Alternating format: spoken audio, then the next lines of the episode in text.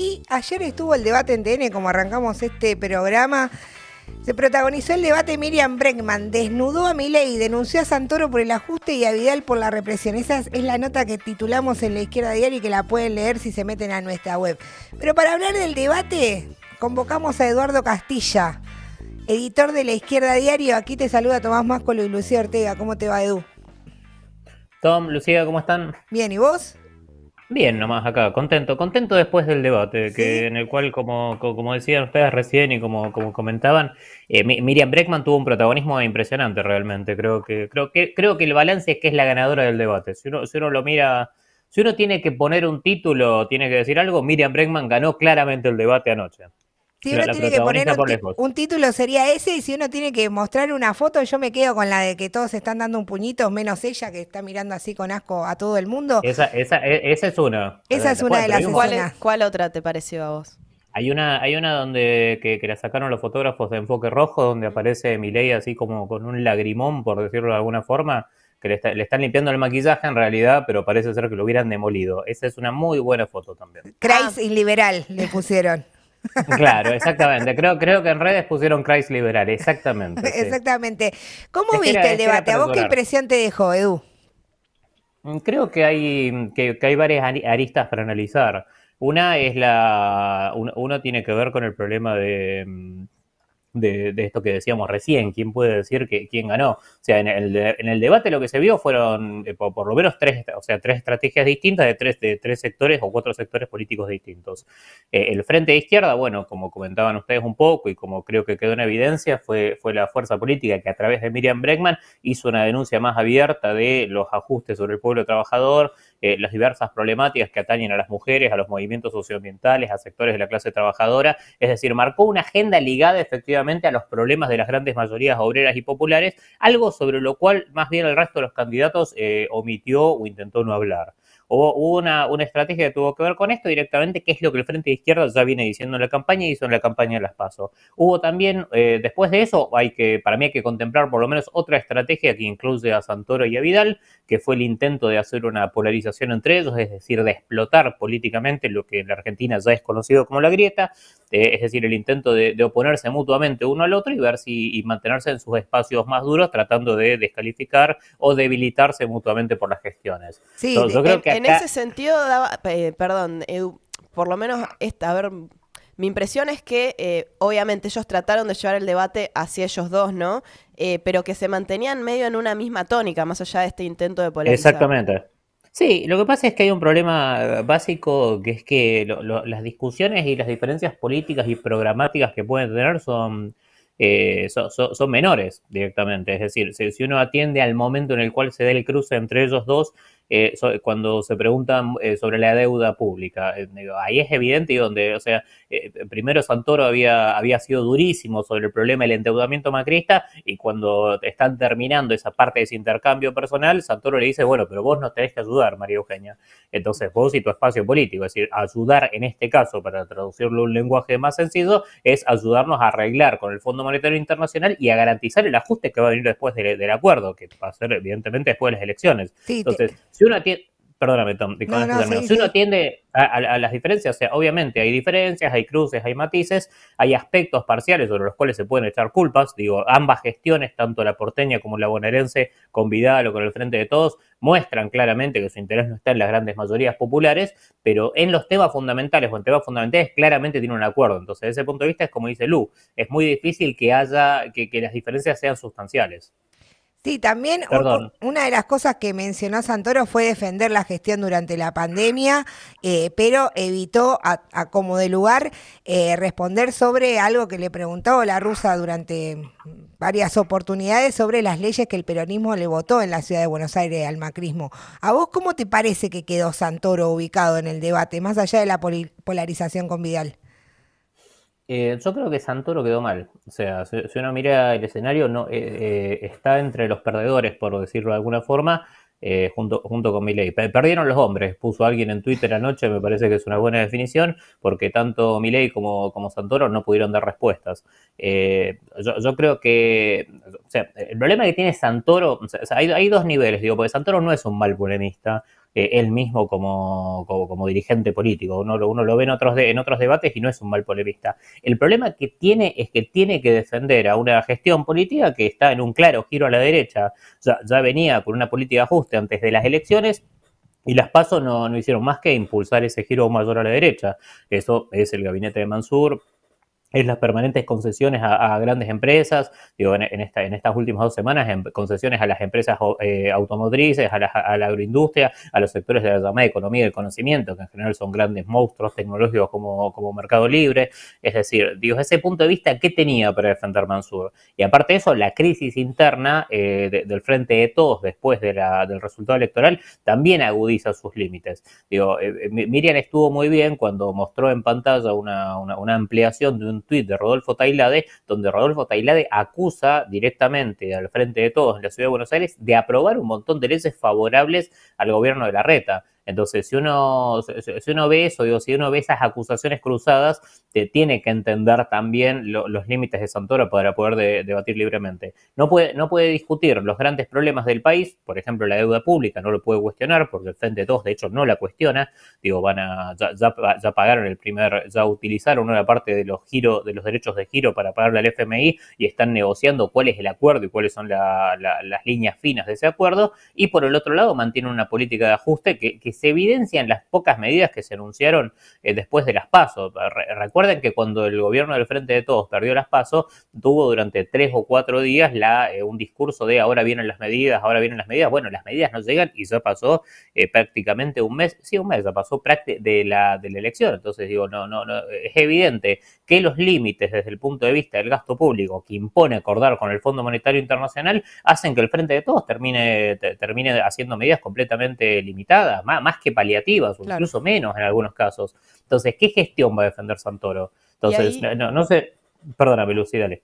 No, que ahí en relación al tema de la deuda, eh, también, ¿no? Me llamó la atención cuando Vidal eh, le contestó algo así como, bueno, si hubiésemos seguido nosotros, nos hubiésemos seguido endeudando para pagar, ¿no? Como si no hubiese habido eh, eh, una, una, situación muy crítica cuando dejaron el gobierno, cuando Mauricio Macri dejó el gobierno en el 2019.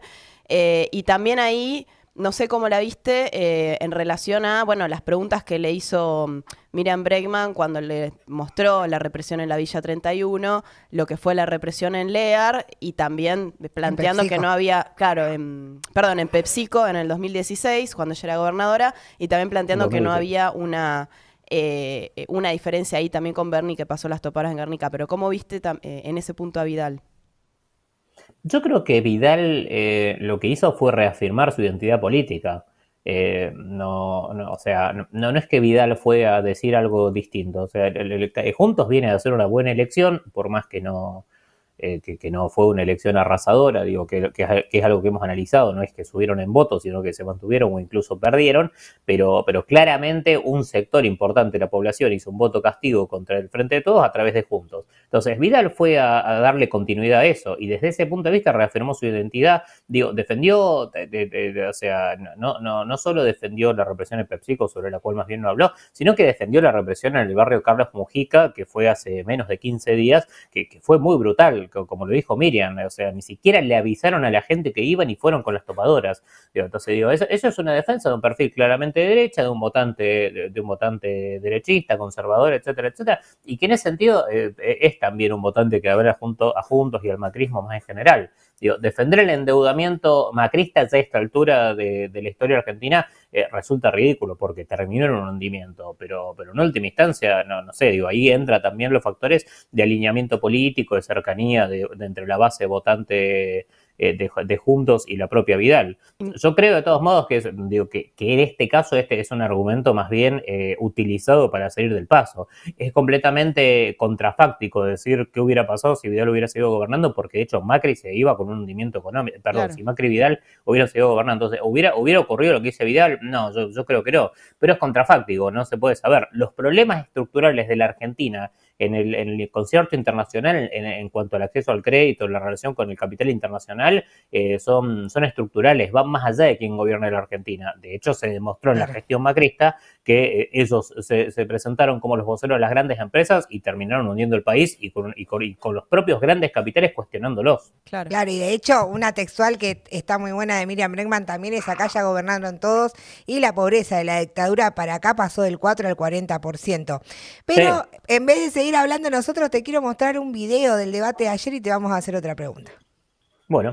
Yo no voy a permitir que cuando se dirija al frente de izquierda hable como casta. Primero porque yo cobro como una enfermera. Lo que digo, lo hago. No vivo de los empresarios. Y segundo, porque nuestra lista está llena de trabajadores y trabajadoras. Hoy la nombré a Katy Balaguer. Digo solo una cosa más. Alejandro Vilca, 23% de los votos en Jujuy, recolector de residuos. ¿Cómo le da la cara para decirle casta a esos compañeros? A ver, bueno, la pregunta después del video es cuáles son los desafíos del frente de izquierda, porque el debate lo puede ver la gente y demás, pero me interesa saber tu opinión más análisis, analística. Yo, yo, creo, primero termino, termino una idea que se, que se cortó, digamos, eh, al principio. Pues yo decía lo de las estrategias.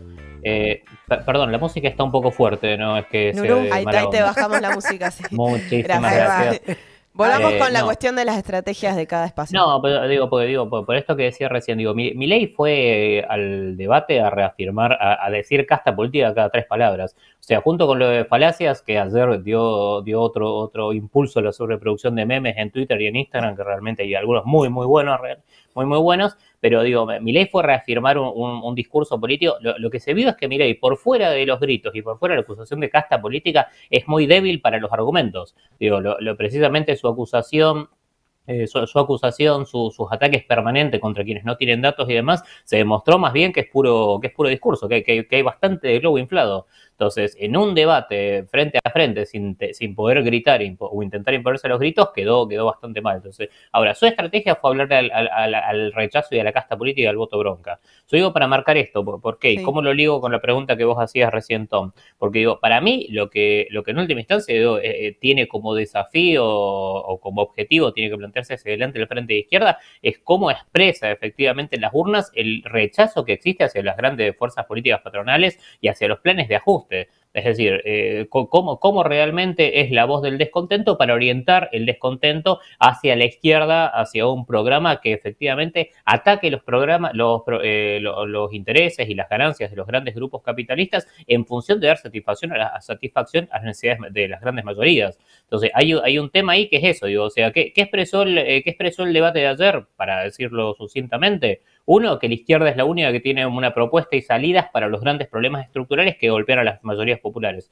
Segundo, que la izquierda es la única que rechaza un plan de ajuste como el que va a implicar el acuerdo con el Fondo Monetario Internacional. Y tercero, que, la, el Frente de Izquierda es la única fuerza política eh, completamente coherente y consecuente con rechazar a una política que se hace al servicio del gran capital.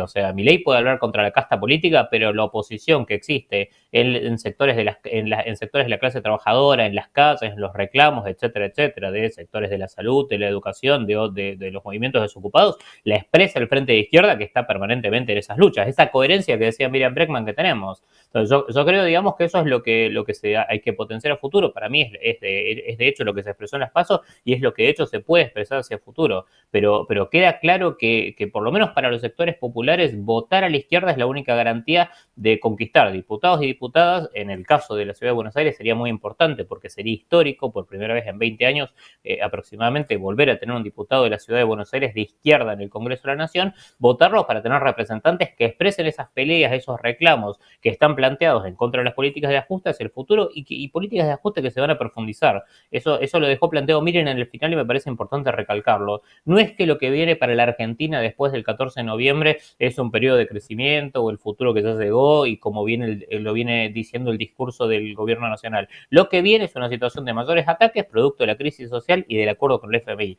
Para esa situación es mejor que la izquierda ocupe lugares importantes en el Congreso como una forma de pelear y de ubicarse eh, que, que sea funcional la lucha de los explotados y los oprimidos. Entonces me parece que esa es la, tarea hacia el futuro, hacia el, en el mes exacto que queda para las elecciones generales.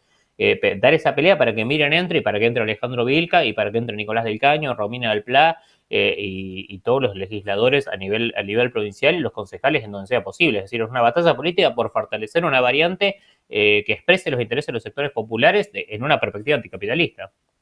Eduardo Castilla, columnista y editor de La Izquierda Diario, analizando el debate de anoche. La consigna del día tiene que ver con el debate y es con, con qué escena te quedarías vos del debate.